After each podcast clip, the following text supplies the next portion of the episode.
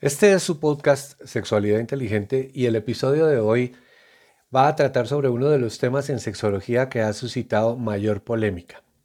Si respecto del punto G existe un grupo de personas que niegan su existencia, entonces no es difícil imaginar lo que se dice y reniega de la eyaculación femenina. Nuestro tema de hoy. Inicialmente se consideró que la eyaculación femenina era sencillamente un aumento exagerado de la lubricación vaginal, sin embargo, la lubricación vaginal es el producto de una trasudación vascular y no de la liberación de secreciones por parte de glándulas o estructuras similares. Además, se demostró que el líquido producido durante la eyaculación es diferente del trasudado lubricante. Otra vez se asoció el líquido eyaculado con secreciones de las glándulas de Bartolini, pero la comparación química descartó también el que fueran siquiera similares. Se pensó entonces en la alternativa de que el líquido eyaculado fuera un producto vesical, similar a la orina o la orina misma, liberado durante el orgasmo por las contracciones perigenitales que podían causar incontinencia. El análisis químico ha demostrado que no es una sustancia que se pueda comparar con la orina. Nos queda entonces un líquido secretado por algunas mujeres durante las contracciones periorgásmicas, cuya emisión resulta ocasionalmente placentera por sí sola, y que se presenta a través de la uretra. El análisis químico ha demostrado que tiene una composición más parecida al líquido prostático masculino que a cualquier otra sustancia. El análisis histológico, es decir, el análisis de los tejidos de la fascia de Halban femenina, muestra algunos corpúsculos similares a los corpúsculos de placer de Krause que componen el cuerpo esponjoso masculino en el pene.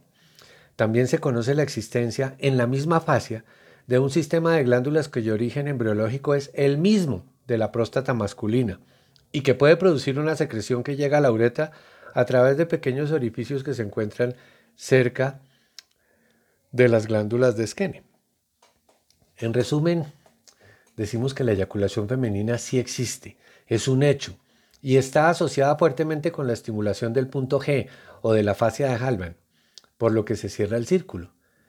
La estimulación de la fascia de Halban produce la congestión que seguramente conlleva a la secreción del sistema glandular que tiene el mismo origen que la próstata y esa secreción sale por la uretra, por los orificios cercanos a las glándulas de esquene y es expulsada a veces hasta violentamente, al igual que la eyaculación masculina, por las contracciones rítmicas de la uretra durante el orgasmo. Las mujeres que han experimentado una eyaculación no necesariamente lo hacen a cada orgasmo, y la probabilidad de que este fenómeno de eyaculación femenina se les presente en las que ya lo han experimentado o en cualquier otra mujer depende al parecer de sus niveles circunstanciales de una hormona masculina, testosterona, que acuérdense que aparece más durante la ovulación y eventualmente durante la menstruación. Lastimosamente muchos hombres que no saben de la existencia de este fenómeno han juzgado y condenado a las mujeres que lo experimentan, privándolas de placer y haciéndolas sentir culpables de una situación que a veces ellas mismas tampoco comprenden. El volumen eyaculado puede ser equivalente a una cucharadita grande de un líquido transparente, un tanto viscoso, inoloro, que sale al vestíbulo por el orificio uretral o que eventualmente se devuelva a la vejiga y sale con la siguiente micción, cambiando ligeramente el aspecto de la orina. A las mujeres que lo han experimentado vale la pena hacerles caer en cuenta de que poseen una condición diferente de la mayoría, pero no por ello enfermiza o denigrante, más bien al contrario beneficiosa, y que deben aprender a sacar provecho de ese placer extra que se les ofreció de manera natural. A los hombres cuyas mujeres eyaculen, vale la pena hacerlos caer en cuenta de que sus parejas poseen una condición que les incrementa las opciones de placer,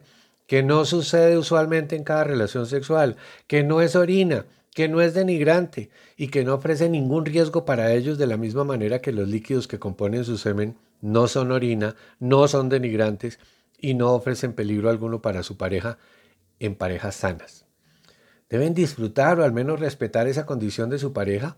ojalá no solo permitiendo su aparición, sino promoviéndola mediante exploración y ensayos y errores con los que se pueda determinar de qué depende que aparezca esa eyaculación para el placer de ella. Ojalá las mujeres nos escriban tu sexualidad inteligente arroba gmail.com